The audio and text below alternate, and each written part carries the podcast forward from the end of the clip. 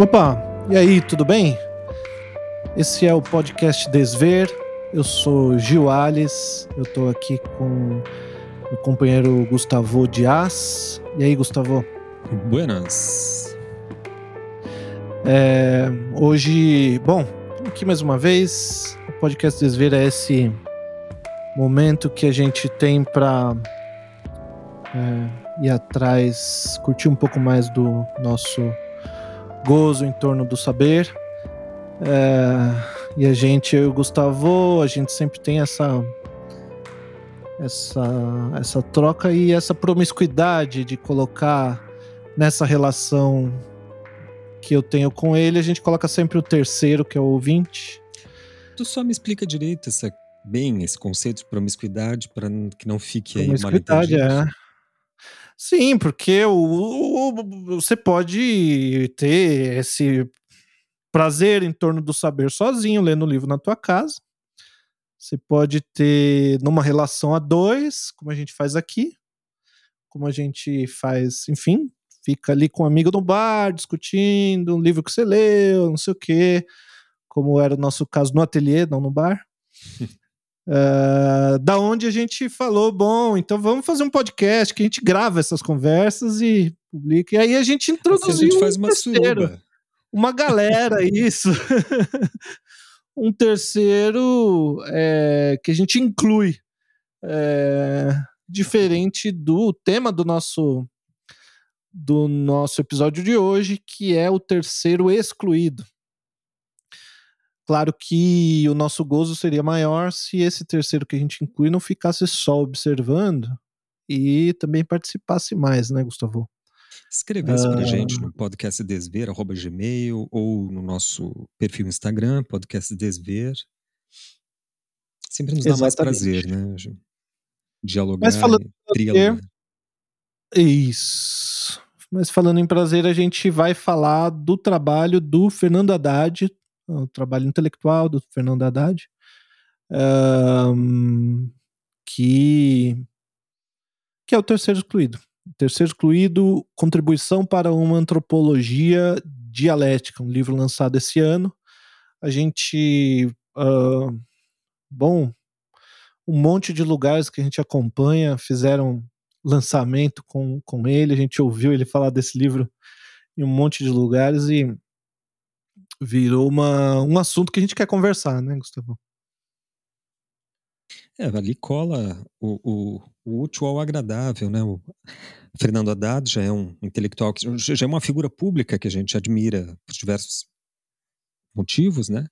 E agora é de um campo político ao qual a gente se no qual a gente se inscreve também, e agora ele resolve é, de, de de novo vestir a sua sua sua persona de intelectual, que ele sempre foi, na verdade, né? E, e- e tem aparecido aí também com essa tese muitíssimo interessante, que para nós acho que é mais ainda pertinente, né, Gil? Porque ele acaba unindo política com linguística, com antropologia e psicanálise. De algum modo também que vai ser Uhum. um, um tema assim que eventualmente vai perpassar ali o, o sentido da tese, né?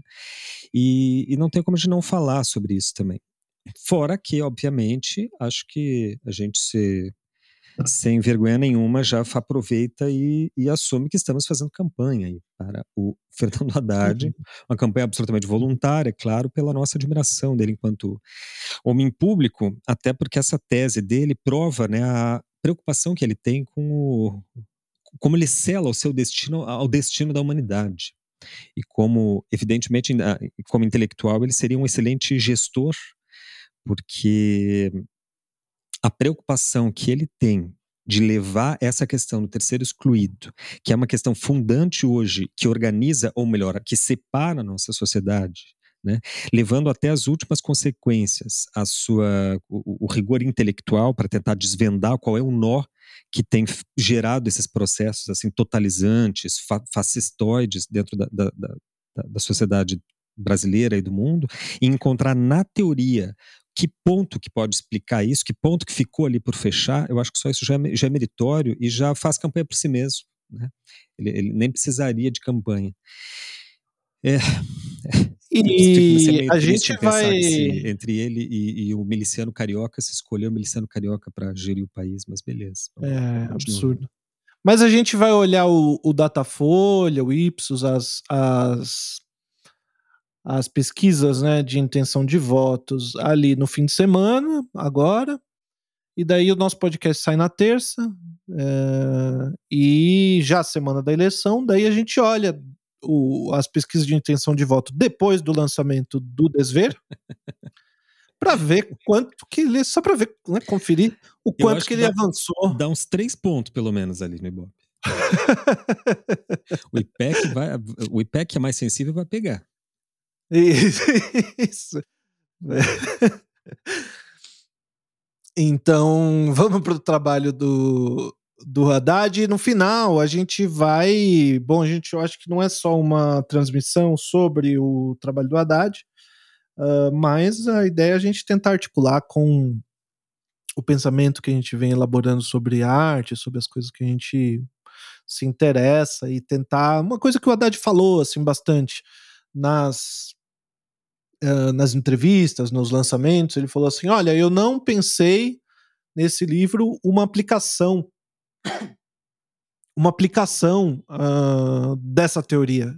Eu poderia ter, no final do livro, transformado isso em propostas. É, mas eu não fiz isso de propósito, para deixar que nas conversas sobre o trabalho isso, isso viesse a surgir. Para deixar que outras pessoas tomem esse trabalho, interpretem e transformem ele em algum pensamento para além dele mesmo. Então talvez isso a gente pode tentar ensaiar alguma coisa sobre como é que funciona esse terceiro excluído em relação é, à arte. O que você acha, Gustavo? Acho que seria uma boa começar explicando o próprio título, né? O que é o terceiro excluído? Esse título estranho, mas que na verdade é uma figura da lógica, né? Bastante antiga. Você quer, quer começar dando um, uma geral aí, Gil?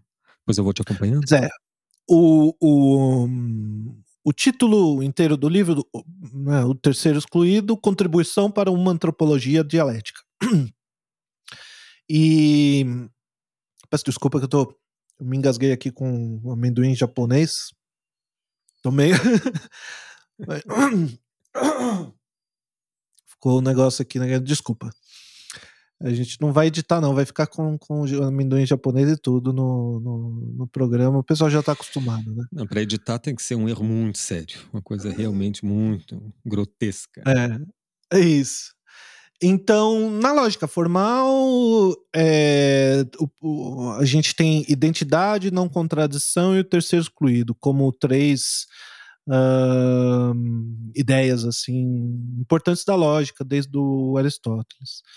Então, para a identidade, quer dizer, A é igual a A, uh, para você trabalhar logicamente, uma coisa tem que ser igual a ela mesma. É, então, se uma proposição é verdadeira, ela é verdadeira. É, se ela é falsa, ela é falsa. A não contradição quer dizer que uma proposição que é verdadeira não pode ser falsa ao mesmo tempo. Uma proposição falsa não pode ser verdadeira ao mesmo tempo. E o terceiro excluído coloca assim um, a ideia de que você trabalha com algo que é verdadeiro ou você trabalha com algo que é falso, não pode ter uma terceira ideia para além do verdadeiro e do falso. Exclui-se uma terceira hipótese, né? que é o terceiro excluído. Então, mas isso é assim, o livro não é sobre lógica, nem tem não trabalha a lógica como tema, ele só pega essa ideia, esse, esse termo, né, essa palavra, é, terceiro excluído, e ele transforma, na verdade, num personagem, assim que ele fala. Um personagem que é o terceiro excluído como um personagem que é tratado no livro, que ele olha assim como que um que é como que um ponto cego. É, tanto na no materialismo dialético, quanto na antropologia. Porque então ele a ideia é que teria o, o, o livro poderia ter dois nomes. Ele diz, né, contribuição para uma antropologia dialética, mas ele diz que também poderia, em vez de antropologia dialética, poderia ser materialismo simbólico. Né? Uh, então, para relembrar, você tem a ideia do materialismo dialético, muito cara, muito importante no, nas ideias marxistas, um, que toma, né, o Marx toma do Hegel a lógica dialética, que trabalha com contradição, que trabalha é, com, com algo que na lógica formal não existe, que é exatamente, né, como a gente disse, na lógica formal tem a ideia de não contradição. Na dialética trabalha com a própria contradição. Então uma coisa pode ser e não ser ao mesmo tempo. Pode ser universal e particular. Pode ser porque a dialética olha as coisas em movimento. Olha as coisas de um, por uma dinâmica. Né. É, ela coloca as coisas em, em, em contato, portanto, em contraste, né? Então, quanto uma, uma, dialética, uma lógica formal vai dizer que sim ou não, a dialética vai fazer as coisas, ao, ao fazer as coisas se movimentarem, ela vai trabalhar com aquela triangulação que todo mundo conhece, né, que é tese, antítese e síntese. Então, ela faz com que a tese entre em contato, entre em relação com o que lhe é sua antítese, do que resulta desse movimento uma tese superiormente qualificada. Né? Essa é a complexificação aí que o Hegel faz dentro da filosofia. Né? Isso, e daí o, uh, o Marx é, toma uh, essas ideias do Hegel que colocam um, a, o Hegel pensa que existem os pensam o pensamento dos homens e que isso leva a uma ação no mundo concreta, uma realidade material. E ele, o Marx olha e fala: Isso está de ponta cabeça. Na verdade, é a realidade material que faz, que conforma o pensamento dos homens. Estou usando aqui uma expressão antiquada, falar homens no lugar de humano, né? É, é a expressão que, é que Marx usou, né?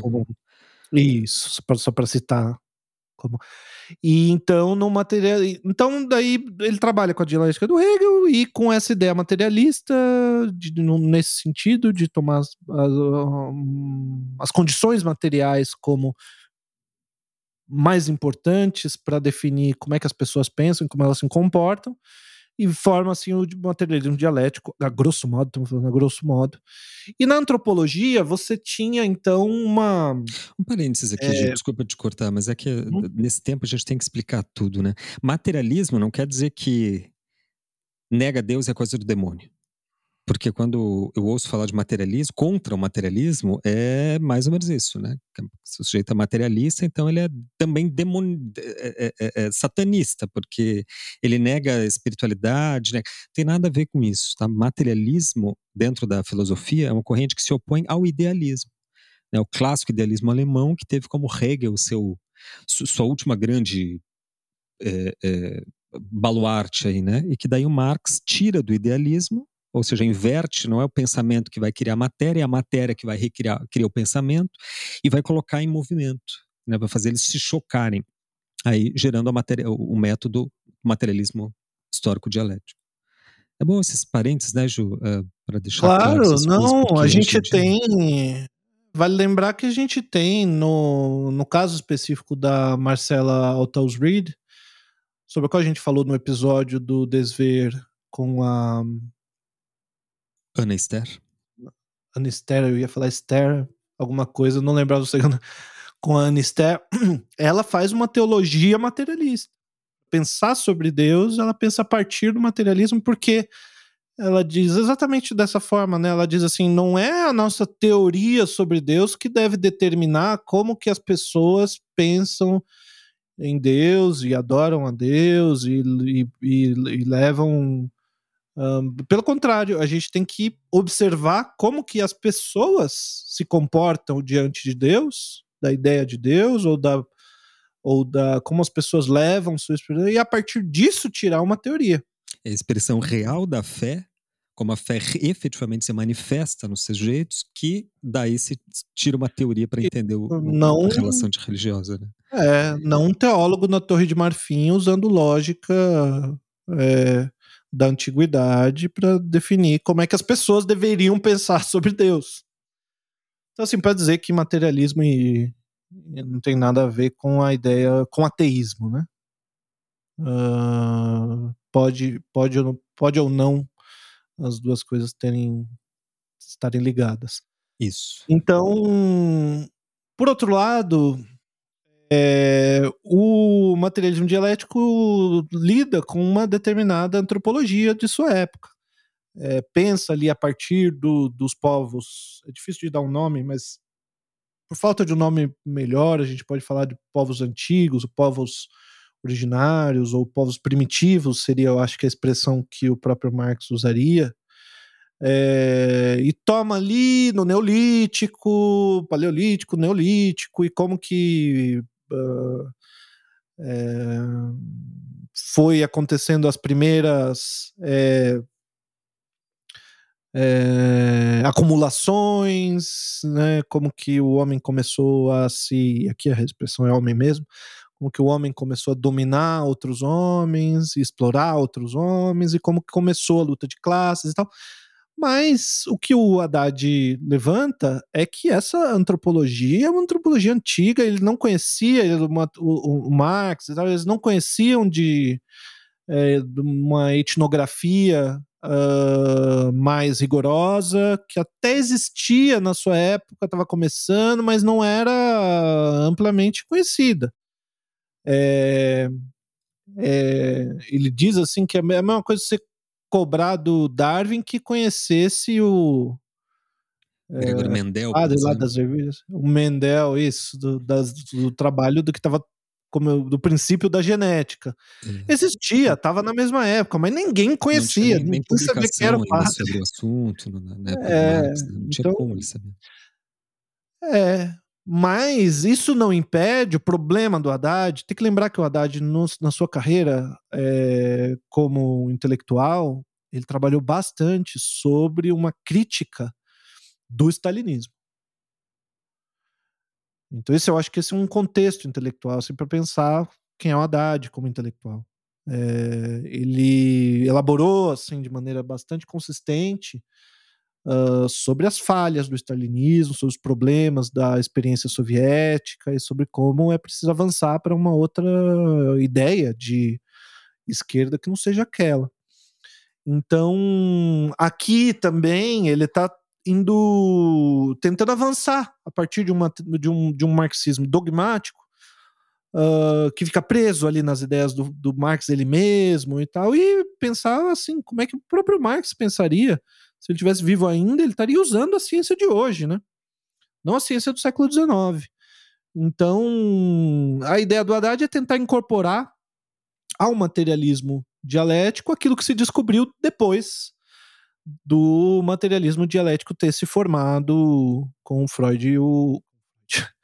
com. Olha o ato. Com o Marx e o Engels. Por excelência, né? Você bota Freud. É, né? Ato falho, ato Freud. é, é, daí ele começou a pensar, estudar como grupos se diferenciam na antropologia e na biologia mesmo. Uh, era um trabalho assim que ele estava fazendo na pandemia sobre desenvolvimento. E daí ele teve um encontro com Chomsky na campanha de campanha de 2018 para presidente. O Chomsky veio no Brasil, parece, ele encontrou com ele, conversou sobre linguística e caiu uma ficha lá para ele sobre como que a linguagem poderia ter a ver é, com essa história. Lá vou eu com meus apartes, para o ouvinte que ainda não está familiarizado, Noam Chomsky é um norte-americano, né, um, um, talvez um dos linguistas mais importantes do século XX, hoje já com bastante idade, mas ainda é uma figura muito ativa nos meios intelectuais e especialmente mais conhecida hoje como um militante político, né, como um ativista, um grande assim, humanista que tem uma atividade política bastante incisiva nos Estados Unidos e no interior. Né, é um, é um anti-Trump, e, e, tem uma cultura e uma intervenção imensa, né, nos, de, de, de, enfim, em vários países aí e tal, dito o caso aí que ele estava almoçando com o Fernando Haddad, e acho que estava o Roberto Schwartz também na, no, uhum. no papo, né, no almoço, discutindo a eleição de 2018, porque ele está muito preocupado com as eleições do Brasil em 2018. Então, a, quem não conhece Noam Chomsky, conheçam, tá? Tem muita coisa dele na internet e muitos livros gratuitos também para fazer download por aí. É, e enfim, ele trabalha com linguística e o, o Haddad ficou então pensando sobre como que a linguagem seria aquilo que é específico do humano em relação aos animais. Uh, isso é uma discussão difícil, que não está não tá resolvida, não, tá, não é uma discussão assim pacificada, que assim todo mundo concorda. Então. Mas é algo que ele levanta como hipótese biônica de maneira bastante forte, é, porque há quem diga que tem linguagem simbólica nas abelhas, por exemplo, que elas são capazes, tem uma dancinha que elas fazem que consegue explicar um caminho de para onde elas vão se mudar de uma colmeia para outra e tal. É um negócio bastante sofisticado. Um, mas ele defende isso assim de maneira bem, bem, bem forte, que o, a especificidade do humano é a linguagem e que então isso tem alguma coisa a, a, a linguagem simbólica humana joga o ser humano no tempo de um modo diferente dos outros animais. A gente consegue pensar passado e futuro de um outro jeito. Uh, e uma outra ideia que ele traz de um outro autor, que eu não me lembro o nome, uh, mas também tem a ver com essa ideia de o que é característico, característica única do ser humano, é uma noção chamada joint attention, que é assim uh, a ideia de que eu e outra pessoa eu e eu posso mostrar um objeto, apontar para um objeto, mostrar um objeto para essa outra pessoa e nós dois prestamos atenção nesse objeto juntos e focamos ali nesse objeto. A ideia de que isso também seria uma coisa bem específica, eu achei um pouco estranho, mas precisaria ver um pouco mais a fundo, mas uh, também teria essa ideia de que isso também seria específico do humano. Uh, mas, mas eu acho mais importante a ideia de que a linguagem simbólica joga o ser humano no tempo. Então você precisa considerar o tempo quando você pensa sobre o ser humano. E a antropologia tradicional não usa dialética. E a dialética é que lida da melhor forma com o tempo. Então aí é que entra esse jogo que ele faz entre o materialismo dialético e a etnografia, a antropologia, uh, que é fazer, juntar essas duas coisas para fazer as duas ganharem o materialismo dialético se beneficiar das descobertas novas da antropologia e a antropologia se beneficiar de pensar as coisas de maneira dialética. Então, o, o, por exemplo, um exemplo que ele dá, citando Viveiro de Castro, Bruno Latour e outros autores da virada do chamada virada ontológica, é, que os povos originários eles não têm relação sujeito-objeto. A gente já falou, eu sempre falo do Verde Castro aqui né, no, no, podcast, né? Eu já, acho que no último episódio eu falei, né, com a Maiara. E mas assim, ou seja, você tomar no materialismo dialético algo como certo sobre o ser humano, algo como a relação sujeito-objeto, isso não é certo sobre o ser humano. Isso é algo específico de uma cultura. Ah, tem outras culturas que não têm isso. Ah, assim como a separação entre cultura e natureza. Essa separação de uma coisa é a cultura humana, o modo como a gente se relaciona, umas coisas que a gente cria, etc. Outra coisa é a natureza. Tem povos que não têm isso, não tem essa diferença. Tudo natureza. Esse é um ponto importante também da, que, a, que a, o livro, a tese do Haddad continua, eh, ajuda a, a criar um, fazer um laço ali, é que a antropologia clássica tende a considerar que até, até um certo ponto a relação com o, com o sujeito humano, é, do sujeito humano com a natureza, ela é uma relação específica do homem integrado, num certo sentido, com a natureza, é, e, a, e de um ponto para frente, por exemplo, ela era paleolítica, onde há uma revolução, né, haveria o início de uma cultura. Ou seja, de algo. A cultura é o oposto da natureza. É uma, coisa, uma coisa interessante, inclusive, de a gente se pensar, né, como eu sempre faço a, a crítica da paisagem como o tema mais antinatural dentro da história da arte, porque para você pintar uma paisagem, você precisa achando que você vai é, se aproximar da natureza ou de um movimento que surge de essa, essa, esse talento, essa inspiração surge de uma tentativa de aproximação da natureza, você tem que se afastar da natureza o máximo possível, transformar pedras em pigmento, raízes em pigmento, terras em pigmento e pintar uma imagem que não tem atmosfera de uma paisagem, que não tem a luz da paisagem, que não tem o olor da paisagem, não tem aroma e achar que isso tem algum tipo de naturalidade, de traço natural implicado, né? Quando é um oposto. A natureza é quando, quando ela termina a natureza começaria uma cultura. E o, no livro do Haddad ele faz girar ali uma tese importante que é a própria cultura não é possível senão a partir de uma é, é, alienização do outro, de um, ou seja, de um outro sujeito que deixa de fazer parte, não é alienação, é alienização, né? Esse é um certo, como é que é, um neologismo, né, que o Haddad vai criar, que coloca, que a, a, então a antropologia clássica considera assim que a natureza, que a relação entre homem natureza e o o Marx vai, vai ir por esse mesmo caminho, foi uma relação dicotômica, né, antagônica, onde a natureza era uma espécie de, de, de, de outro com qual, contra o qual o sujeito humano tinha que lidar para extrair dela suas necessidades.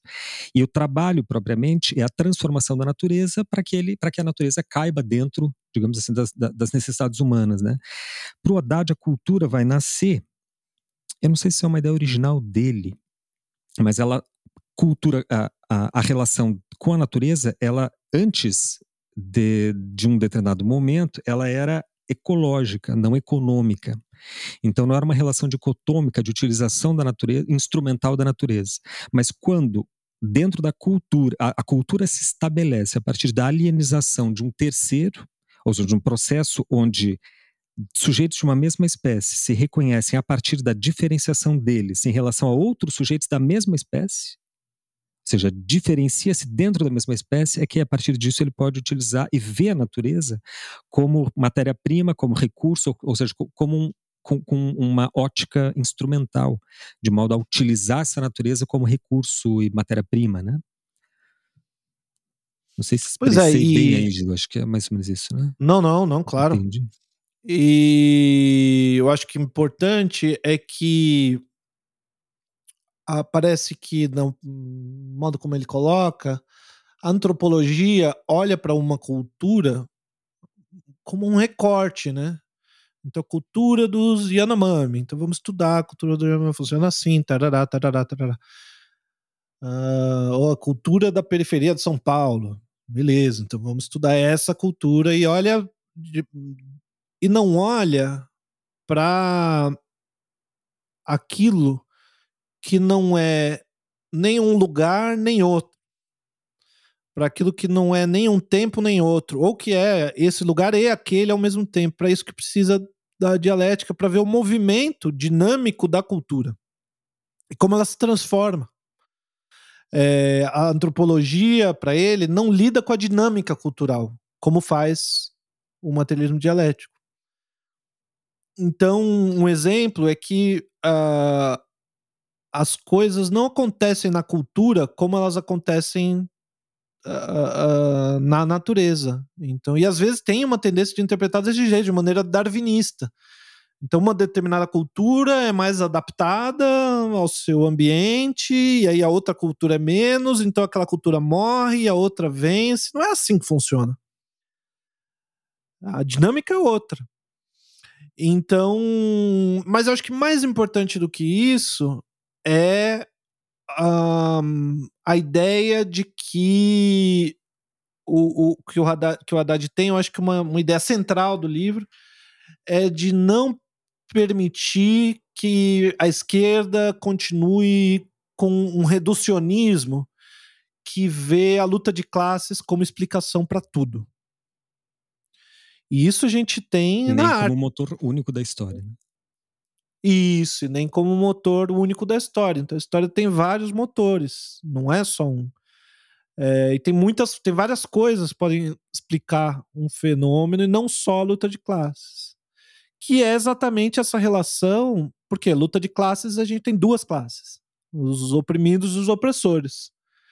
Uh, que podem mudar durante o tempo. Né? Os opressores podem, em algum momento, pode ser um tirano, uh, um aristocrata, em outro momento pode ser um burguês. É a partir dessa é... dialética que Marx constrói sua grande, sua meta-narrativa histórica, né? Entre a, as classes lutam, entram em choque e se transformam uma na outra. Aí, uma, uma classe, que é a burguesia, produziria o seu próprio, o agente que queria destruí-la, né? Produz o seu contrário, daí tese, antítese e síntese. Só que daí o Rio é, falando nessa redução, exemplo... nem próprio Marx era tão reducionista assim, a, a, colocar toda a história e o horizonte humano dentro dessa perspectiva. Né? Mas os marxistas futuros e, e, uma parte da esquerda tend, tendeu a fazer isso, né? a reduzir. É, dando um exemplo aí para ser mais claro, o, você tinha em uma época os, os reis, enfim, a nobreza. Hum, numa atitude realmente opressora, e a burguesia surgindo como uma classe revolucionária, que era oprimida pela, pelos, uh, pelos, por esses tiranos. Né? Então o cara queria vender batata e não podia vender batata porque o rei disse que só a família tal que pode vender batata. E acabou. Se você vender batata, você vai é morto. Então daí que nasce o liberalismo. A ideia de que o mercado deve ser livre, não, um rei não pode determinar quem vende e quem não vende porra da batata. Que era uma ideia revolucionária realmente. Uh, e daí, no, depois que essa classe, essa, ou essa categoria, a burguesia, se torna, consegue fazer suas revoluções e transformar a sociedade ao ponto de não existirem mais essa, esses reis que determinam o modo de funcionamento do metabolismo social uh, completo, eles é que passam a dar as cartas e o trabalhador fabril uh, no século XIX, o trabalhador fabril é que passa a ser essa figura que é colocada pelo Marx como a figura que é a classe né, oprimida e revolucionária, portanto. É, e isso seguiria em frente, né, como um motor, né, porque sempre tem, tem uma outra, uma tese, uma antítese, uma síntese que vai acontecendo. A Até ideia do... A derrubada do Estado, o fim da luta de classes e o fim da história. Isso. Segundo uma grande metanarrativa e... aí marxista, né? Exato. Uh, então a ideia do Haddad é que não é só isso. é, tem, além do, do, do, opressor e do oprimido, tem um terceiro, que está além de uma determinada sociedade. Então, para dar exemplos mais concretos, uh, um, exemplo, um exemplo bem concreto, bem simples de entender é o Islã. Né, na, uh, no, nas sociedades medievais, você tinha uma relação de dois, né, os tiranos e os e um povo, num feudalismo, né, um povo ali oprimido, não podia sair, não podia etc, tinha uma série de uh, relações de opressão, mas a relação verdadeira, uma relação referencial que estava dada ali, era o perigo do Islã do crescimento dos muçulmanos que tomaram a Terra Santa e que precisam ser combatidos. Então a gente precisa se armar, se armar de maneira forte, fazer as cruzadas para retomar a Terra Santa e etc. E, e, e de fato os mouros subiram a, a, a Europa, entraram na Espanha, Portugal, tomaram aquele espaço, né? Uh, e, e, como um terceiro que estava o tempo todo como referência. Então tem isso como uma outra religião, uma outra nação é, que não é considerado. É um terceiro que é um, assim, um fator externo a essa relação dupla, binária, né? Que sempre foi colocada no materialismo dialético. Então. Que é muito é, próximo ao processo de identificação, eu diria, né, Gil? O próprio catolicismo né, se faz, a, que seria muito próximo de um processo de identificação, uhum. né, identificação no sentido da psicanálise, né, que você faz a si mesmo e monta seu grupo a partir da exclusão de um terceiro. Basta três pessoas, né? Essa é uma experiência dolorosa pela qual todo mundo já passou e eventualmente passe. Que é o seguinte: tem três pessoas, duas delas assistiram uma série e outra não. Pronto, você, se você estiver nesse papel, você está, você é de algum modo o terceiro excluído. É o terceiro excluído, pronto. né? Uhum. Ou, ou, numa relação, né? Tem uma relação de casal, daí tem aquele que cola ali, né, para furar os olhos de algum separar o casal e se coloca de novo na situação. Aí até que chega aquela situação, né, de ou ele ou eu, ou, ou ela ou eu, né? E aí você, de novo, cria-se esse espaço de ter sido excluído, né? Para se fazer, eu acho, eh, esses grupos societais e organizar a cultura é que houve essa inserção, do essa exclusão de um terceiro e que o Haddad está tá, tá, tá, nomeando aí com neologismo, né, que é o de alienização, que eu acho importante para gente, porque ele conecta a gente com desde o, explica um pouco desde lá dos, dos da ascensão moura, né, sobre a Europa católica cristã, mas explica hoje em dia como se dá um processo de organização fascista também, onde existem a nós e eles, né, onde, onde a eu, você, nós somos aqui iguais, nós compartilhamos de algo e um terceiro que deve ser excluído da história. E o outro, né? É, é interessante isso. Uh, você tem. Eu estava tava pensando, quando estava juntando as ideias aqui pro, pro, pro, pro episódio, estava lembrando do debate, né? O, o, Bolsonaro e o Lula. E de repente, Bolsonaro e Lula, Bolsonaro e Lula. Esse é o embate, essa é a contradição, esse é o, o binário que está ali. De repente, o Bolsonaro olha pro Lula e fala: Vamos falar do Ortega. Vamos falar do Ortega. Pode teu amigo. Muito bem observado. Tem que trazer um terceiro, né?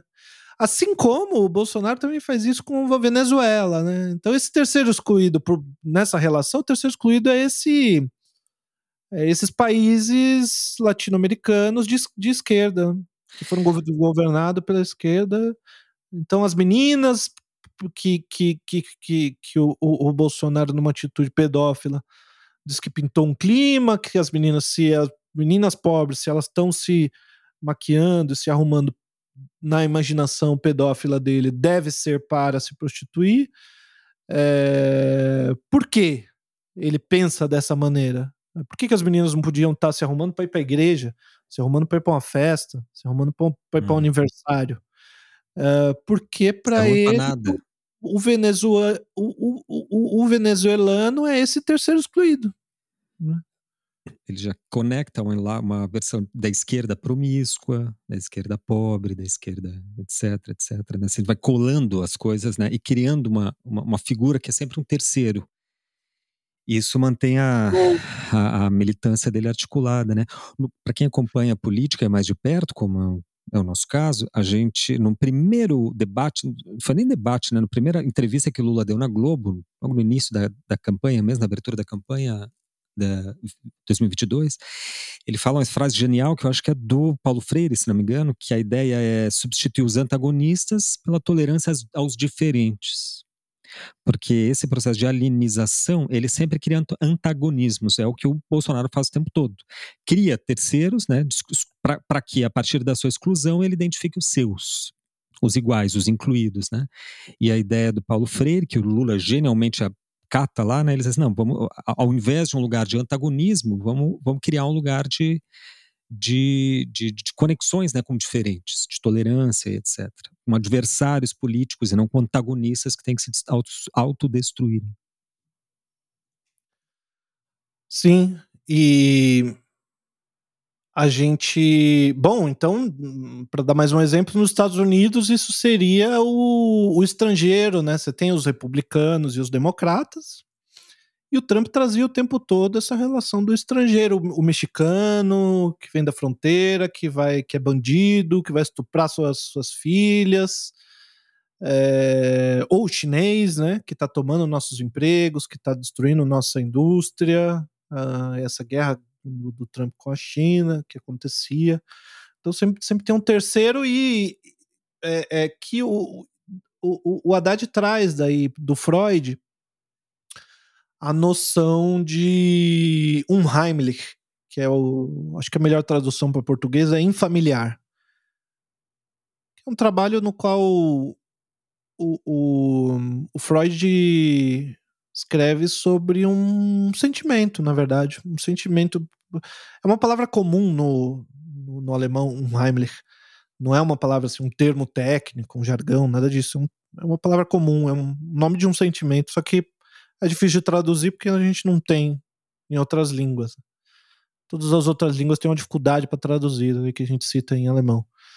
Mas que uma das traduções seria um familiar ou estranho, é, é, estrangeiro, mas é algo que é bastante dialético, porque é um sentimento de que alguma coisa é ao mesmo tempo familiar e estrangeiro.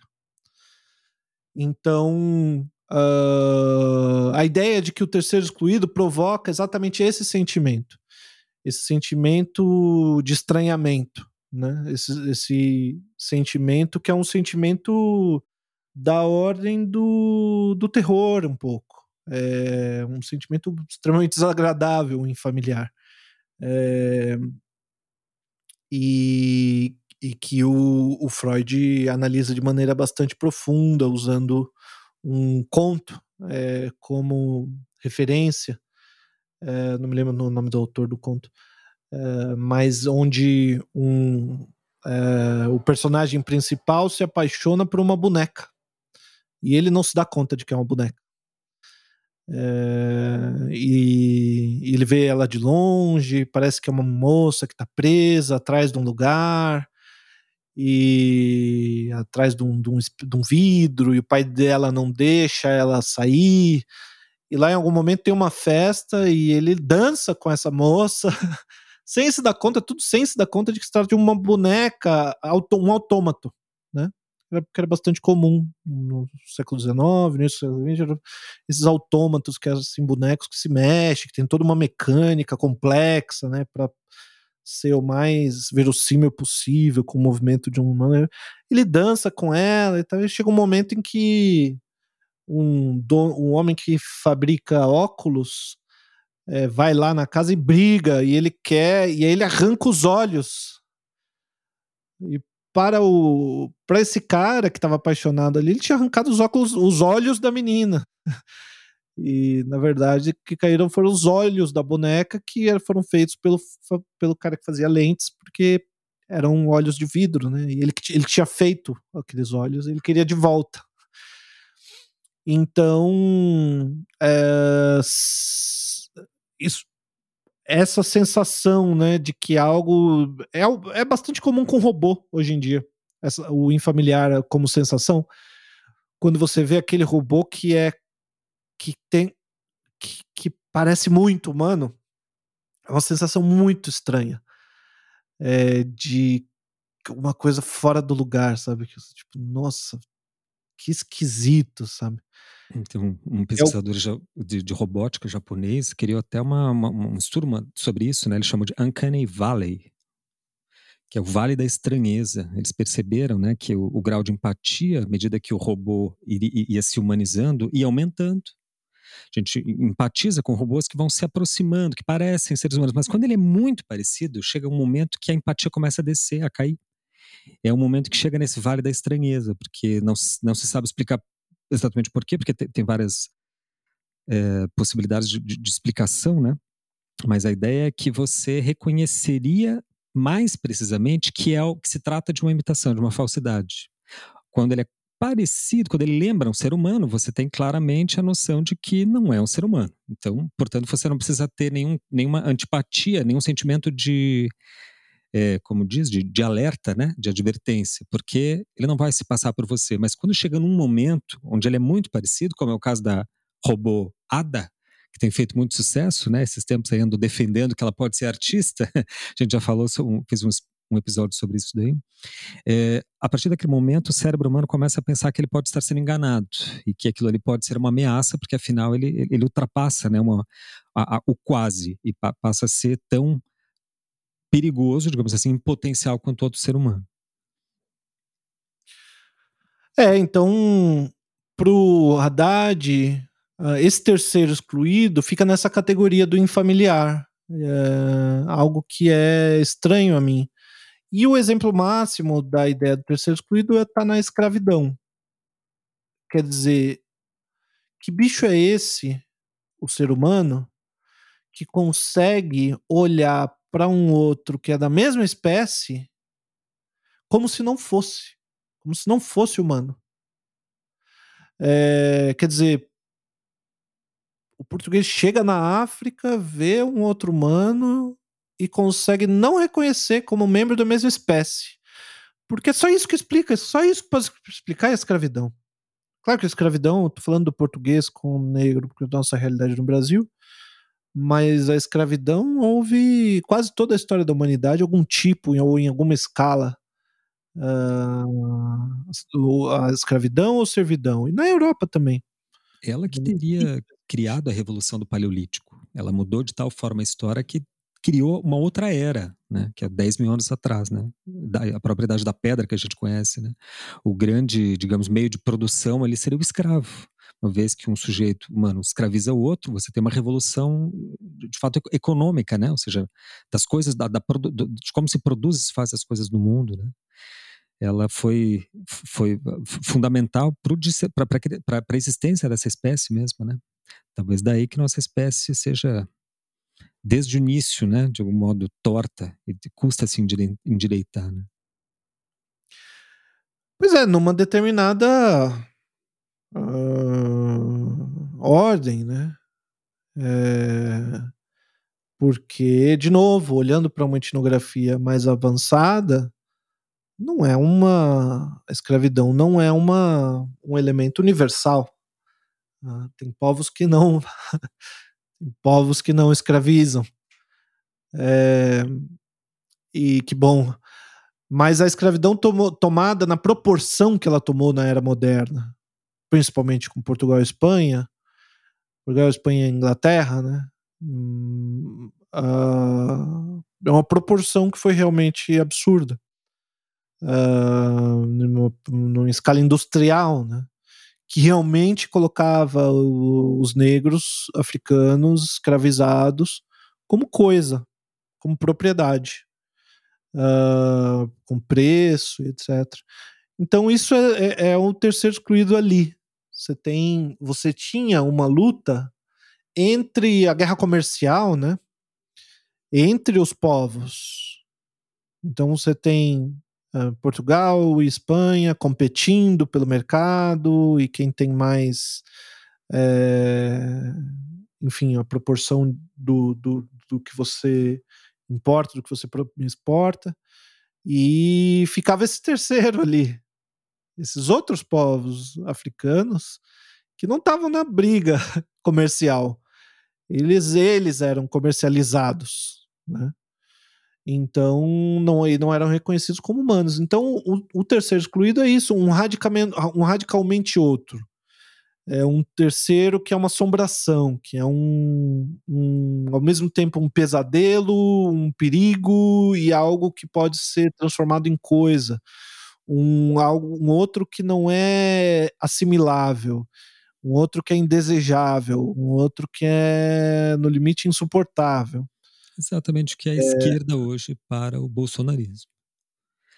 Ela está muito além de uma existência. Ela, o bolsonarismo faz uma, como todo fascismo, né, faz uma dessubjetivação. Ele retira a subjetividade de, de, de um segmento, de um setor social, de, de um tipo, e diz assim: olha, esse daqui não tem isso aqui é do, esse é do mal, esse é assim, esse é assado, esse no fundo quer nos matar, esse precisa ser destruído, etc. De tal modo que ele deixa de ser um sujeito igual. Ele, ele passa a ser uma outra coisa, é uma outra categoria. E aí, é, enquanto outra coisa, não mais como humano, ela pode ser instrumentalizada. Por exemplo, você pode matar, você pode oprimir, você pode não só retirar do poder, mas exterminar de fato esses, esses sujeitos, né? Assim como foi um pouco os judeus para o, em relação aos alemães, né? Pois é, o, o, o que eu acho mais interessante sobre o nazismo é exatamente o fato de que o, eu acho brilhante essa ideia de que o projeto do Hitler era simplesmente o de fazer na Europa, com os povos europeus, a mesma coisa exata que os europeus, que, os, que esses povos faziam com outros povos na África, na América, no resto do mundo todo, na Ásia, no resto do mundo todo.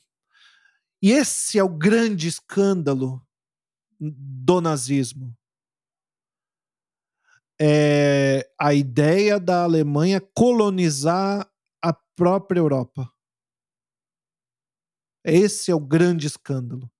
Fazer ali na Europa exatamente aquilo que os ingleses faziam na, na Índia, que os portugueses faziam no Brasil, que os espanhóis faziam na América Espanhola. É exatamente a mesma coisa. Só que eles estavam fazendo na Europa. Na Europa não pode. Por que, que na Europa não pode? Porque na Europa a gente se reconhece como humano. Nós, europeus, nos reconhecemos aqui todos como humanos. Aqui não. Poxa, como assim você vai fazer isso? Isso não pode, isso é inominável. Agora, lá, lá na. Né, os, o, o, o belga fazer isso com o Congo, pode matar todo mundo, pode, pode fazer genocídio, pode destruir tudo. Não, não faz diferença, não. Esse é o terceiro excluído. É, então, o, o, a ideia do Haddad, para concluir, eu acho, a, a exposição. é, e, e, claro que a gente está falando mais do que ele falaria, porque a gente não entende tanto do assunto quanto ele. E grandes intelectuais são sintéticos, né? Quanto mais você entende Exato. um assunto, mais sintético você consegue ser. é, ele coloca um outro horizonte utópico, que não é exatamente aquele é, de que olha para uma simples oposição entre duas classes dentro de uma nação. Ele coloca isso como uma questão muito séria. Então, assim, a, União Soviética estava querendo. Estava é, lidando com as contradições só da própria União Soviética. A China está trabalhando para que toda a, a, a, a, raça humana se liberte ou para que os chineses se deem bem? Essa é uma questão primordial. Essa é uma questão primordial. Por que, que a China investe no, na África? É, empresta dinheiro, constrói coisas, toma coisas e volta, deixa, cria dívida, dependência. Isso é uma questão importante. Então, o, esse horizonte utópico que o Haddad coloca é de o horizonte de desalienizar né? e revoluir. São dois neologismos que ele, que ele usa que é assim essa ideia de realmente imaginar outros mundos nos quais a gente possa ultrapassar essa noção desse terceiro excluído incluir todo mundo, né? Incluir todo mundo. Acho que o, a tese do, do Haddad tem, a, a, além de trazer novidades mesmo para os. no próprio campo da antropologia, que não é a área dele, né?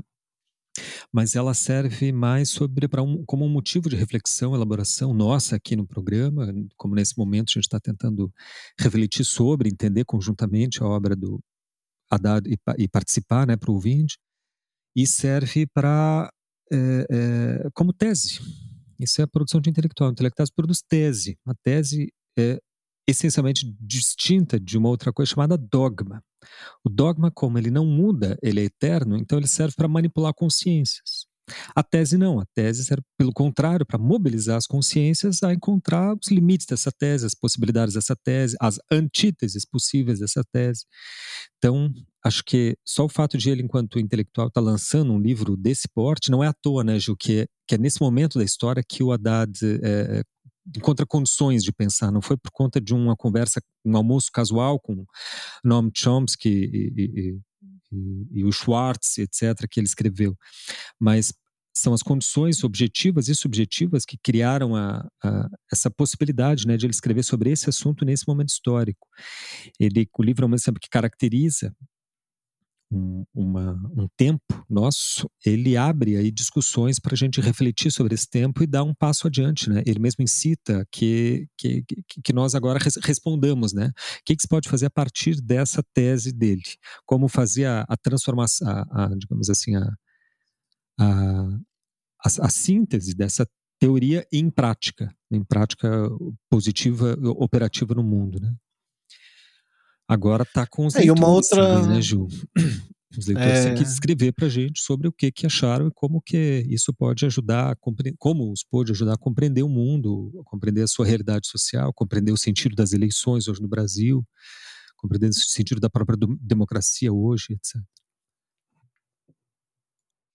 Pois é, e eu acho que isso pode ter alguma algum desdobramento para a gente no próprio essa própria noção do desver e a nossa modo como a gente enxerga a, a arte, né? Porque acho que o ponto do terceiro excluído é o fato de que ele está excluído e isso não é visível.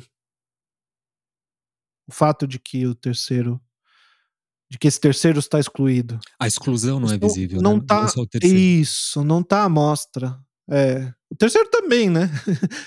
Mas a exclusão, a, a, exclusão fica de lado e então é um procedimento, esse procedimento de desalienizar, eu acho que pode ser similar ao procedimento do desver, como algo que a gente precisa tirar, uma representação que a gente precisa tirar de lado para poder ver aquilo que está diante da gente.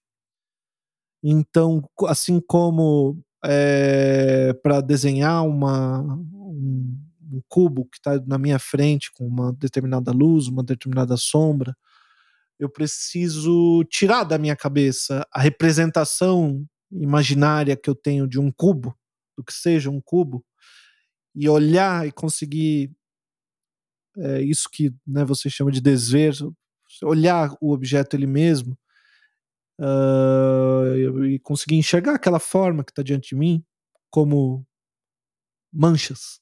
É, e daí eu consigo reproduzir isso no, no papel com facilidade, quando eu consigo enxergar desse jeito. Acho que de modo similar a gente tem que fazer um esforço de, assim, quando você tira o racismo do olhar, você consegue ver o negro como um ser humano igual a você, sabe? Um, e tem, eu acho que tem um, pode ter um caminho inverso aí também, né, Gustavo, de... É excelente a relação com o, com o desver, justamente. São, é, essa inviabilização de um terceiro, essa exclusão de um terceiro, é, não é bem a exclusão daquele terceiro, porque o terceiro não desaparece. Ele, de algum modo, até fica em evidência, só que ele aparece, ele reaparece como estereótipo, como uma figura que des, dessubjetivada, como eu disse, né, que não tem mais uma subjetividade própria, nem uma autonomia própria, e, portanto, ele pode ser um objeto de extermínio, manipulação, coerção, etc, etc no processo do desenhar, que é o processo da visão em geral, né? não só a visão. A gente fala do desenho, porque desenho para nós é muito mais do que representação de um referente externo, né, Gil? O, e não tem nada que ver com cópia do, da realidade. Porque, primeiro, que a gente é lacaniano e para Lacan a realidade sequer existe. Depois é que não se interessaria copiar a realidade porque já não é máquina de xerox. Né? O desenho, para nós, é, é, uma espécie superior de visão. É uma forma superior, uma forma de visão que não, que dialetiza com o mundo, que dialoga com o mundo. Diferente de uma forma de visão estereotipada que porque o, o desenho realista, vamos estender aqui o, o parênteses, né? Ele não vê Uh, não representa exatamente no papel aquilo que o artista viu no modelo. Ele estereotipa o modelo e decalca no papel o estereótipo que ele viu. Porque a pintura de um modelo, vamos imaginar, a Mona Lisa, que todo mundo conhece, todo mundo já está saco cheio de, de falar dessa senhora, mas, enfim, pelo menos eu, eu sei que é algo que todo mundo conhece. a pintura do Da Vinci lá, você viu ela na, no Louvre, né, Gil? Vi. Você falou com ela? Com a Lisa de Não, Não, tem voz. Você viu ela se mexendo? Deu um minha, rolê? Você lembra que minha experiência no Louvre foi um pouco traumática? traumática. Em, a gente tem um episódio lá sobre a minha viagem para a Europa, né? Conta aí, conta aí. Para quem tiver, tiver curioso, foi uma experiência extremamente traumática. No, no meu caso específico, essa, a, a, Mona Lisa mesmo não quase não vi, porque tinha uma fila de uma hora para ver, eu desisti, eu vi bem de longe. Mas é uma. Mas outros não... quadros falaram comigo, viu? Falaram forte. Falaram. Né? a Mona Lisa acho que não tem, não tem voz, ela não tem volume, não tem peso, não tem aroma. Quer dizer, representa, será, a senhora Lisa Gioconda? Não. Ela é, na verdade, uma expressão plástica, linguística, de uma certa visão que o Da Vinci tinha, de um certo estereótipo que ele tinha de modelo de, de né, da, da senhora Lisa Gioconda. É, e é só isso que a gente pode representar no desenho realista. Por isso que para a gente a concepção de desenho abrange tudo isso daí, esse, esse papo aí do, do Haddad é muito pertinente, na, porque a gente entende o, o, o desenho como uma atividade de desver como um exercício do desver. É um, seria o um, melhor exercício de desver. Né? Para você desenhar, não precisa ter um lápis na mão. Você faz como o Angre sugeria para seus alunos, né, o grande artista, que era um bom mestre também, desenhem com os olhos, desenhem com os olhos, porque são os olhos que desenham. Então são os olhos que veem. Só que a gente defenderia um tipo de olhar que dialetiza com o que vê, ou seja, que em vez de estereotipar e congelar no tempo e simplesmente traduzir em linguagem, ele se deixa banhar, se deixa é, numa imersão com aquilo que vê, de modo que o desenho passe de fato a ser um estímulo externo para dentro do olhar. E não o contrário, não uma projeção do olhar que simplesmente estereotipa e congela no, na visão um outro, o modelo, seja lá qual for, e daí passa para um papel, passa para uma tela. Acho que é bem pertinente isso, essa relação aí, isso né? é, isso é interessante, me lembrei, Gustavo, do, de uma... Bom, eu aprendi a desenhar com o Gustavo, então eu fui treinado nessa nesse modo de desenhar aqui, do, do, a partir de uma técnica, a partir desse conceito do desver. E eu desenho muito mais do que do que eu posso provar, né? É, e daí é, é bastante comum o acontece a minha esposa até percebe às vezes, ela repara que eu tô olhando assim para um objeto e aí eu fico ali olhando para aquele objeto. Eu tô olhando para o objeto e ela olha para mim, tipo num, numa mesa do jantar, alguma coisa assim, ela olha para mim e fala: "Você tá desenhando?" Aí eu dou risada e falo: "Tô". Quer dizer, eu não tô nem com papel e caneta na mão nem nada tô só olhando para o objeto e reparando, ah, aqui tem um highlight, ali tem uma sombra, esse essa forma aqui faz perspectiva de tal jeito e tentando enxergar a coisa como ela se apresenta é, diante de mim de alguma forma, né? Então essa tem tem assim uma uma diferença. Quer dizer, tem uma semelhança, acho que disso com o próprio. A própria. Essa noção do, do, do terceiro excluído como algo que desaparece. E mais do que isso, é, essa acho, acho muito legal essa noção do estereótipo mesmo.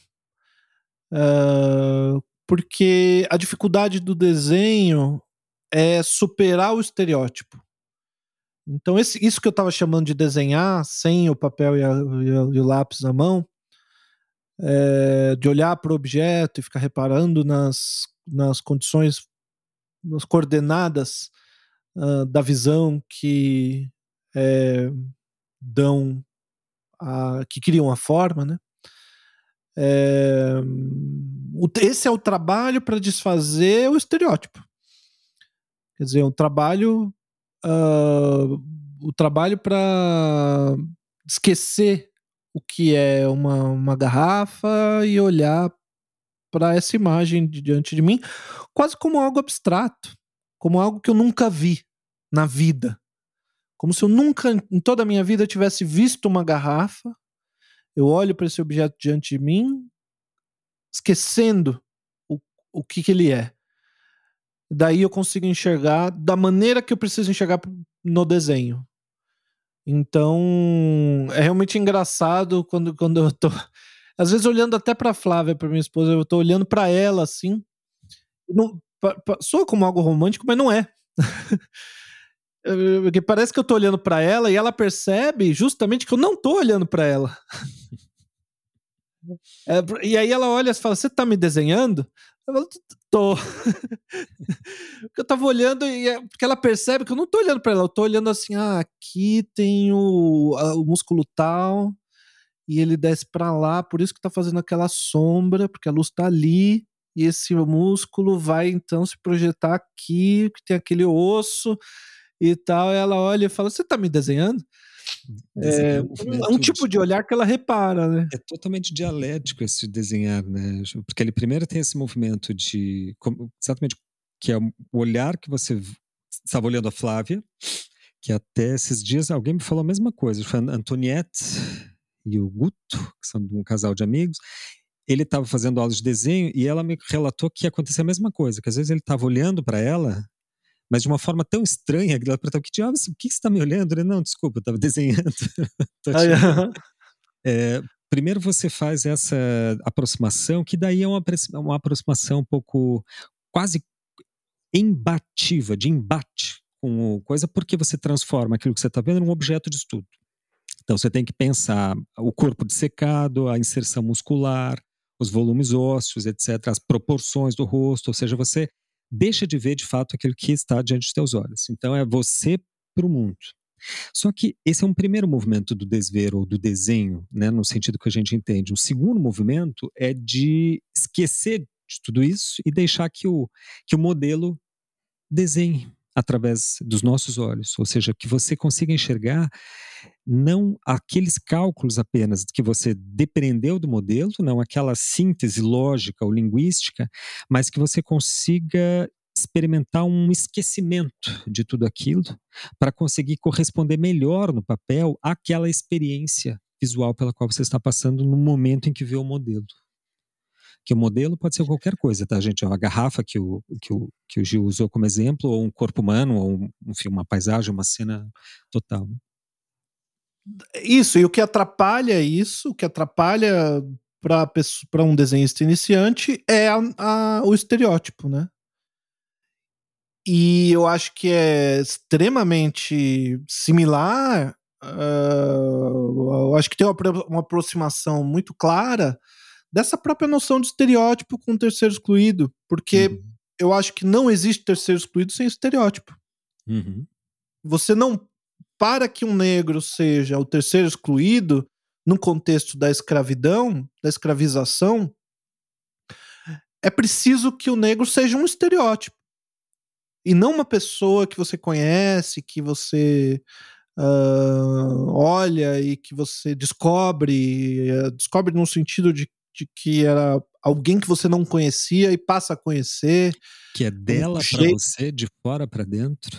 Né? O que vem dela, e, que vai configurar então, o que ela é para você, não o contrário. O racismo constrói esse de estereótipos, é, basicamente, né? Que é, é isso de colocar esse um tipo de outro, uma categoria de outro, né? que, que tá longe de mim, e, mas que eu já entendo, eu já sei o que é.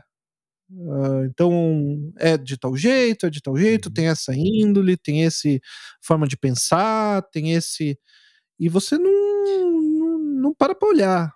Ou seja, você já sabe. Literalmente o racismo é fundado na ignorância. É claro que a gente fala que o racismo, é, o racismo é ignorante, é evidente, só que é, é extremamente literal. É quando, ao não saber sobre tal sujeito, que você pode estereotipá-lo. Porque justamente o estereótipo entra no lugar da, do, do, não saber. Aqui em Porto Alegre, você, vocês sabem, a gente tem, infelizmente, desde os especialmente após essa gestão aí desastrosa no governo federal, Porto Alegre tem se tornado assim um, um, um celeiro de anormais. E daí teve a situação desse sujeito, eu acho que ele era ele é uma figura pública, eu não sei bem essa profissão porque eu não, não conhecia, sabe, Gil, que, que foi hostilizado por uma vizinha de condomínio. Seu Jorge? Oi? Ah, não. Você não estava falando do seu Jorge.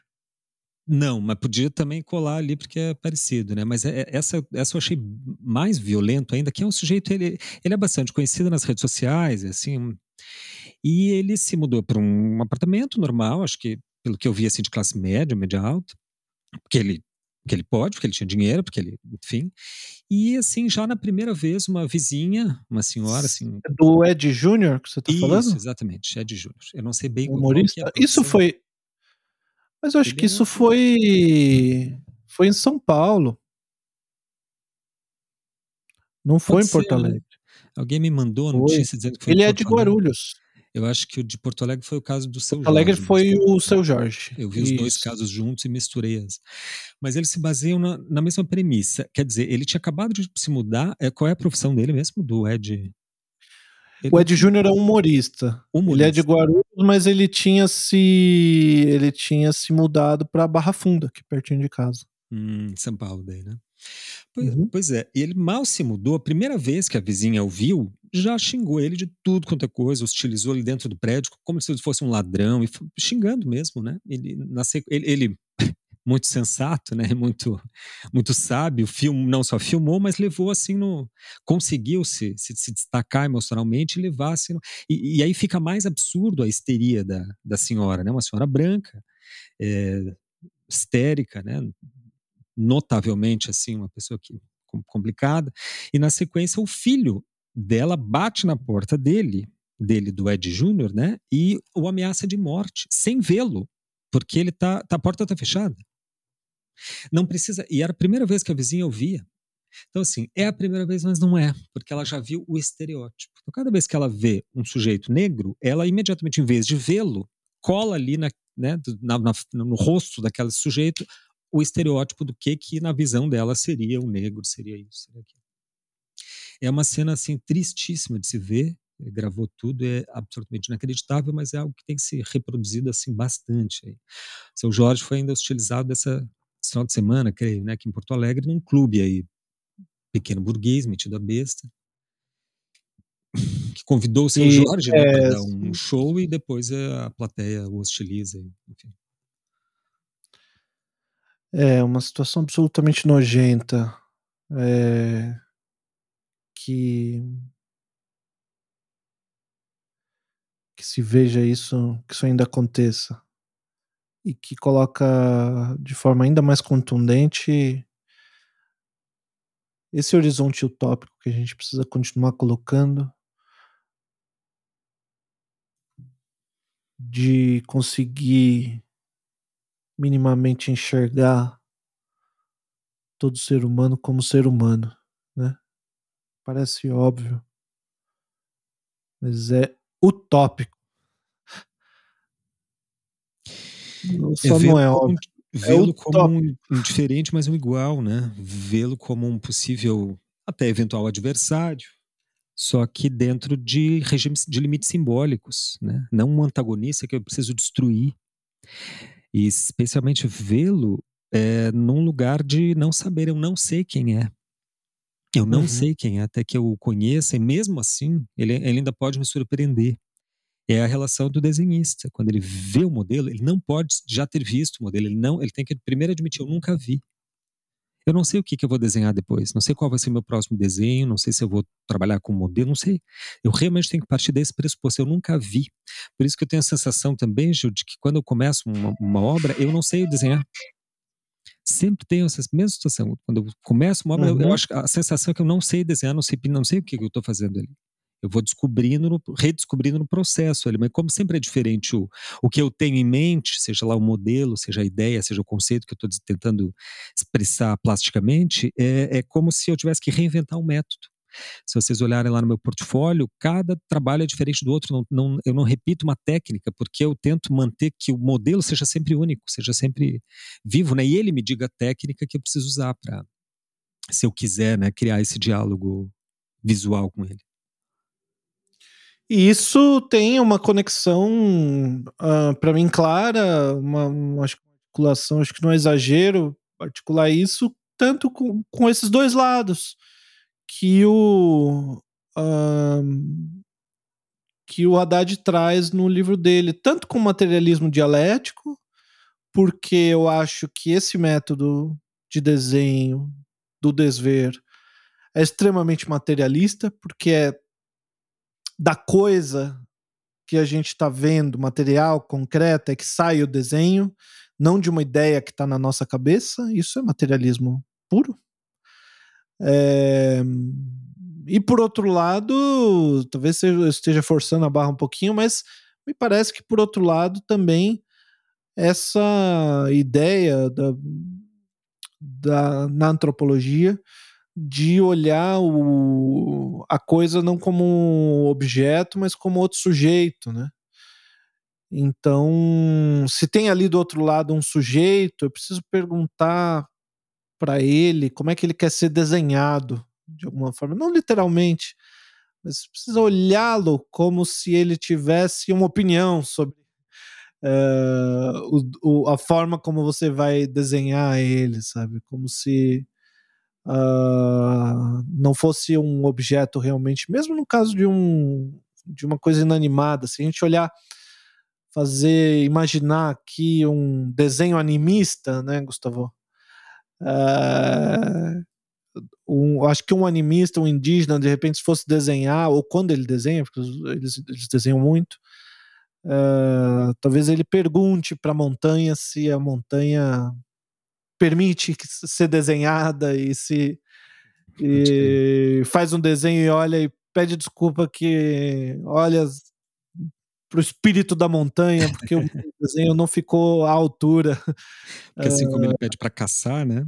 Ele pede porque o desenho é uma espécie de apropriação também, ele se apropria de um traço, né? A, a imagem da coisa. Então, bom, acho que a gente já está indo para além do limite das. Vamos pro jabá? das coisas aqui. Para variar, a gente tá estendendo aí, né, as, justamente, acho que o, o, conhecimento ele tem essa vantagem, né, pelo menos como a gente tenta entender o conhecimento e deixá-lo livre, né, para unir diferenças, para buscar conciliações e sínteses entre coisas diferentes, né. Aí é que faz a riqueza e até o, faz a potência do pensar, da reflexão. Né? Bom, é, indicamos daí, obviamente, como leitura, aí do o terceiro excluído, contribuição, contribuição para uma antropologia dialética de Fernando Haddad, lançado pela editora Zahar, agora em 2022. No YouTube tem muita coisa sobre o próprio Haddad apresentando, né? Eu não sei se o Gil teria alguma indicação especial, eu aconselharia a entrevista que ele dá para o Caetano Veloso no Mídia Ninja. É só entrar no canal do Mídia Ninja, Caetano Veloso, ele vai entrevistar o Haddad sobre justamente o, o, o, livro ali. O Caetano compreende perfeitamente bem o livro e acho que o Haddad explica muito bem. Teria algum vídeo específico? Eu gosto. Uhum. Eu gosto bastante do vídeo do lançamento, é... que foi no, no YouTube, no canal do YouTube da Companhia das Letras, uh, porque teve a participação da Vera Iaconelli, uma grande psicanalista, é, muito especial, e do Siddhartha de Ribeiro, que eu também sou fã dele, trabalha o tema, a temática dos sonhos. Então foi uma, um debate muito qualificado, muito interessante, muito leve também, é, é, muito legal assim, de, de escutar ele falando do, do trabalho, conversando com esses dois que são assim craques. Né? Uhum. Né? A Vera vai comentar sobre o um Heimlich do Freud, o, o Siddhartha Ribeiro vai comentar sobre o que, que, isso tem a ver com sonhos e tal, com neurologia e essas coisas que ele estuda. Enfim, muito legal o, o vídeo. Pode crer. E, obviamente, votar em Haddad no dia 30 de outubro. É, até porque, né? Nem preciso dizer porquê. Aqui no Sul, qualquer candidato a governo que não seja o Onyx Lorenzoni. É, e é isso, né? Eu tenho ainda uma sugestão aqui, é, ainda em... É o Leite, né, Gustavo? É, tem que ser o Eduardo Leite, não tem Não, tem que jeito, falar né? com convicção, Gustavo. Ah, As pessoas com, não votam. Defender com, convicção, é Gustavo. Eduardo Leite, verdade, aperta o tá 45, é 45 o número dele? É, 45. 45, né? Aperta o 45 com gosto.